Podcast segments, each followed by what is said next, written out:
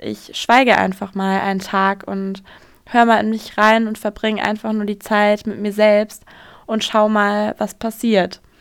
Weil Schweigen eben nicht Stille oder Leere bedeutet, sondern wirklich dir tausende Antworten gibt auf Fragen, die du vielleicht in dir hast.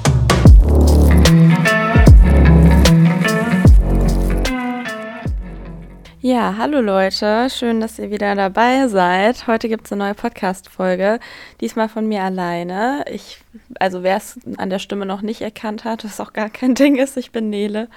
Und ja, ich wollte heute mal über das Ashram, in dem ich war, beziehungsweise auch unter dem Namen Silent Retreat bekannt, was ich auf Bali gemacht habe. Das war im September 2022, also schon ein Weilchen her.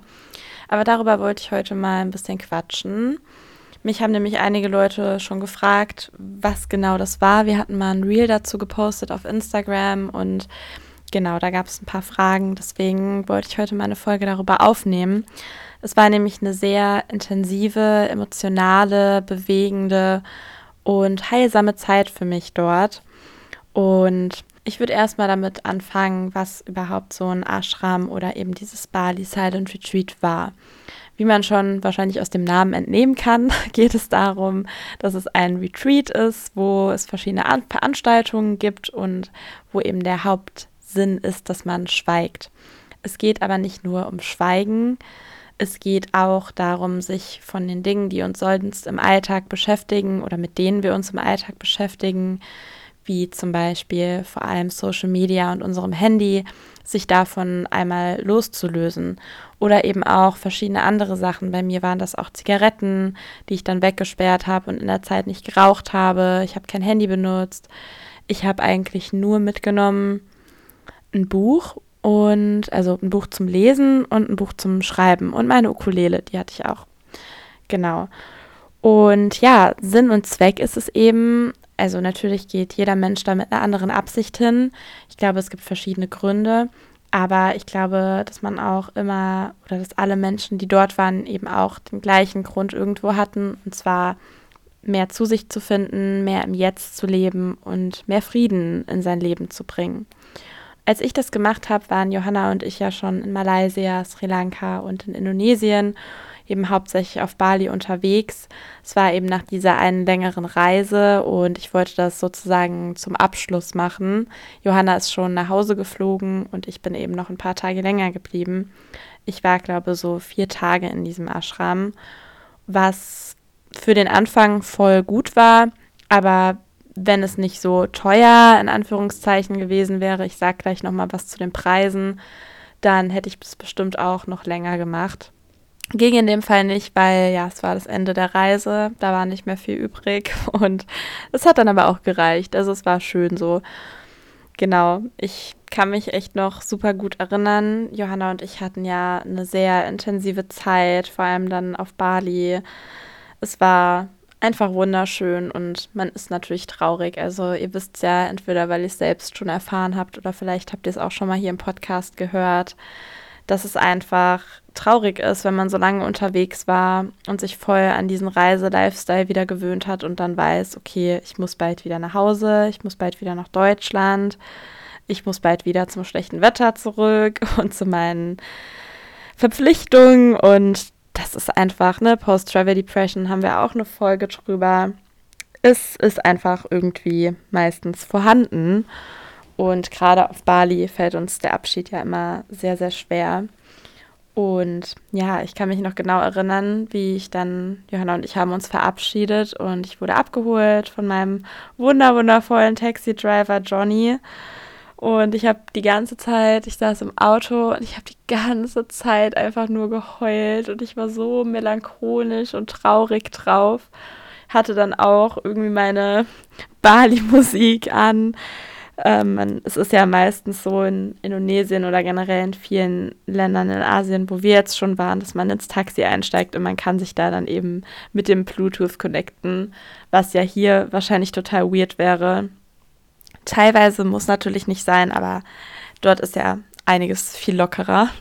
Und dann habe ich da eben traurige Musik gehört und die ganze Zeit geweint. Und Johnny, der Taxifahrer, hat die ganze Zeit versucht, mich irgendwie aufzumuntern und hat mir Taschentücher gegeben und Bonbons. Und das war wirklich sehr lustig und sehr schön. Ich war vorher dann noch mit ihm Kaffee trinken und noch eine letzte Zigarette rauchen. Und dann hat er mich da eben abgesetzt und ja, dann habe ich erstmal alles weggesperrt in so einen Spind und alles weggeschlossen. Und dann bin ich eben auf mein Zimmer gekommen. Es gibt da verschiedene Zimmer. Jetzt komme ich nämlich einmal kurz zu den Preisen. Ich war mir nicht mehr sicher, deswegen habe ich es nochmal schnell nachgeguckt auf der Website. Und zwar war es eben so, dass ich habe mir das günstigste Zimmer, das war halt so ein Ground Level Room gebucht und das hat ungefähr 50 Euro pro Nacht gekostet. Das war ein sehr einfach gehaltener Raum mit einem Bett, einer Toilette und einer Dusche drin. Das Bad war so ein bisschen abgetrennt durch eine Wand und ja, mehr war da auch dann nicht drin. Also es war sehr einfach, aber trotzdem voll schön, also voll gut.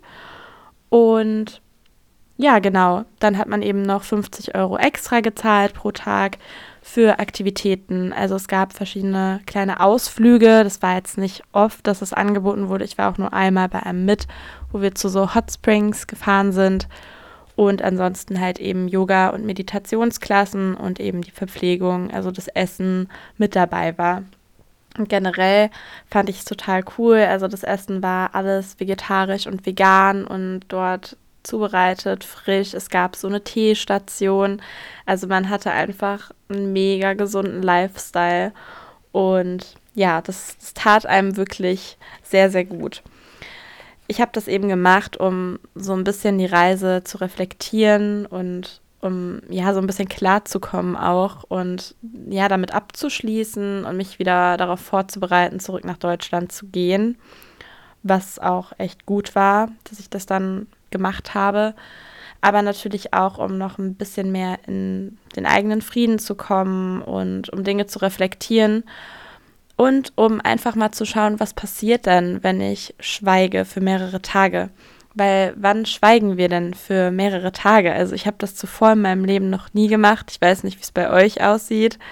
Aber wir sind ja immer in Interaktion mit anderen Menschen oder mit unserem Handy, mit Social Media immer am Telefonieren, Audios schicken, reden.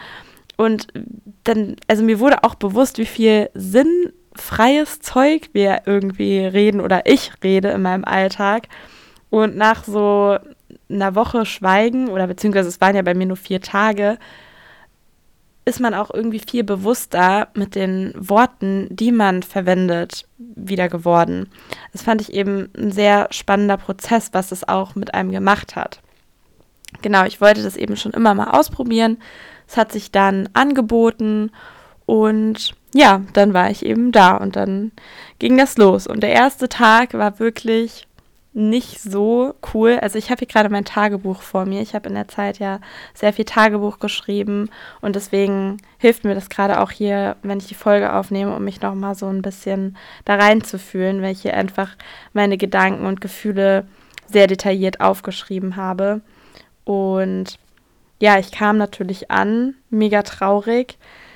Und dann ging es erstmal los. Morgens um 5 oder 6 Uhr ist da so ein Dong, mega laut, der dich aus dem Bett holt. Und dann erstmal eine Stunde Yoga und eine Stunde meditieren. Und ich meine, ich habe ja schon zu dem, Zeit, zu dem Zeitpunkt auch schon länger meditiert, aber es war dann halt wirklich ein 45 Minuten oder eine Stunde nur rumsitzen und nichts machen. Also es war keine geleitete Meditation und es war halt auch im Sitzen. Ich habe mich dann teilweise nach der Hälfte der Zeit hingelegt, weil ich einfach dann nicht mehr sitzen konnte, weil man ja auch ne, so gerade und im Schneidersitz und bla, ihr wisst ja. Und das war so schwer für mich an Tag 1. Diese Gedanken waren noch so durcheinander und viel und ich konnte wirklich gar nicht abschalten. Das Einschlafen fiel mir total schwer. Ich lag dann da in dem Bett und ich bin ja auch einer der Menschen, der immer zum Einschlafen entweder einen Podcast oder einen Film oder ein Video oder was auch immer braucht. Ich kann mich nicht einfach hinlegen und schlafen, weil die Gedanken dann abgehen. Und so ging es mir dann auch an dem Tag. Ich habe zwar versucht zu lesen, aber das hat dann irgendwie auch nicht wirklich funktioniert. Also es fiel mir schon sehr schwer an dem ersten Tag. Aber es hat mir dann eben auch geholfen zu lesen und zu schreiben. Und was ich auch total lustig irgendwo auch und spannend fand, ist, dass man mit vielen Leuten zusammen war. Ich glaube, da waren außer mir noch so 20 Menschen. Und du bist da mit den Leuten in dem Raum, in dem Essensraum und du redest nicht. Jeder sitzt einfach nur alleine da und kein Hallo, kein Bitte, kein Danke, nichts. Also jeder macht so sein eigenes Ding und das fand ich irgendwie so random und so lustig, dass dann einfach nicht miteinander geredet wird, weil das würde man ja sonst nicht machen. Sonst würde man ja irgendwie mal kurz quatschen, selbst wenn es nur ein Hallo ist.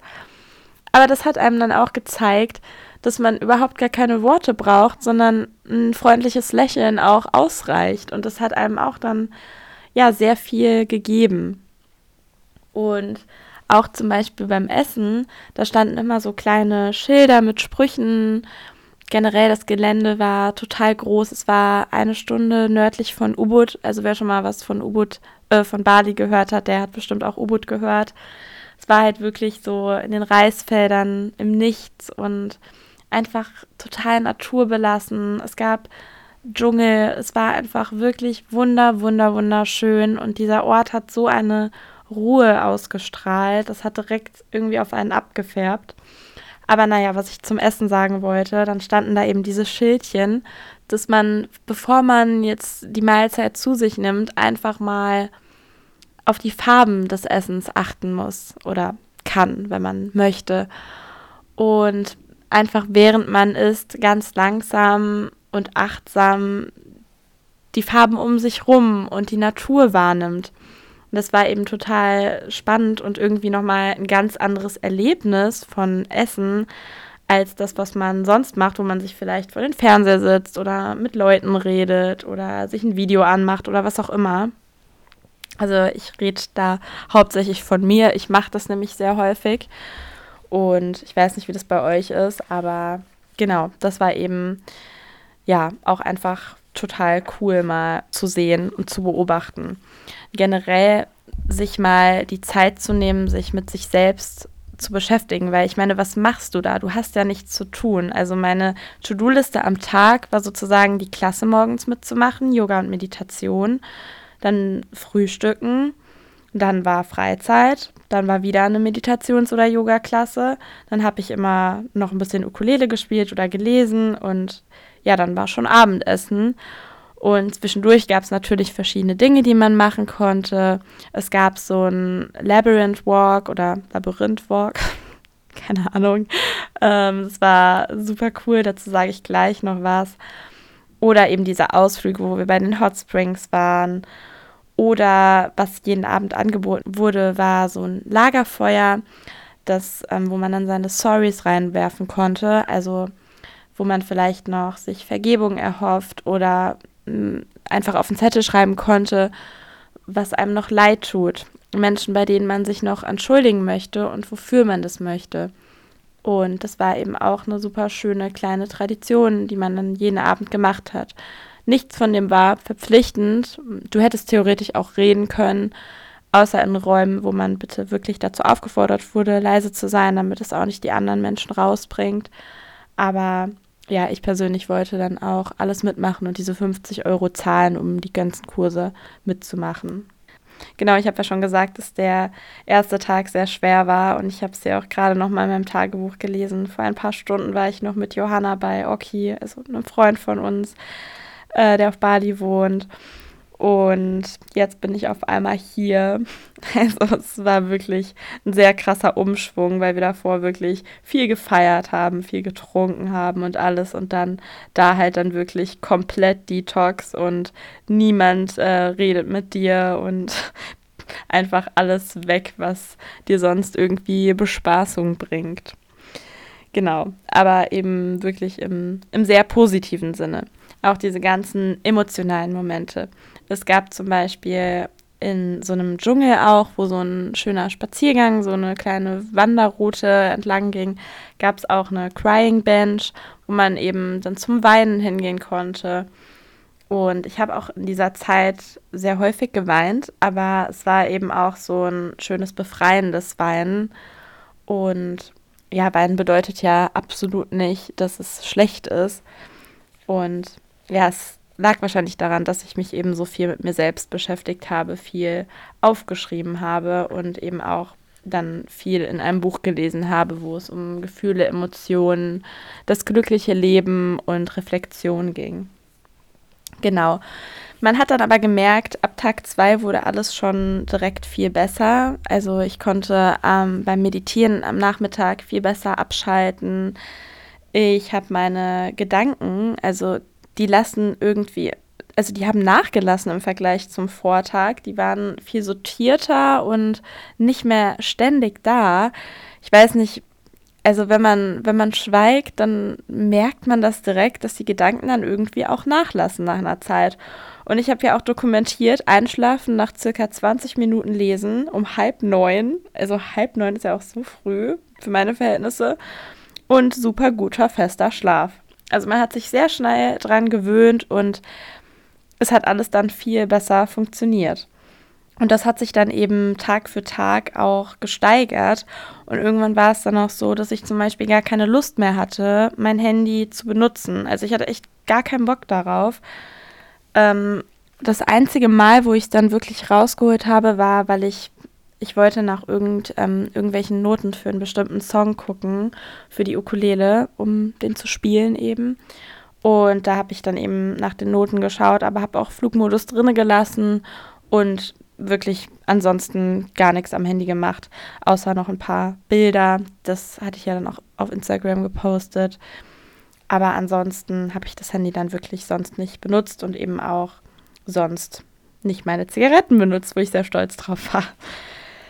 Es waren auch viele Tiere da, es gab Hühner, es gab Kühe und alles. Also generell die Natur so zu begutachten, die ganzen Pflanzen und das alles viel mehr wahrzunehmen, war eben wirklich sehr, sehr schön und sehr spannend.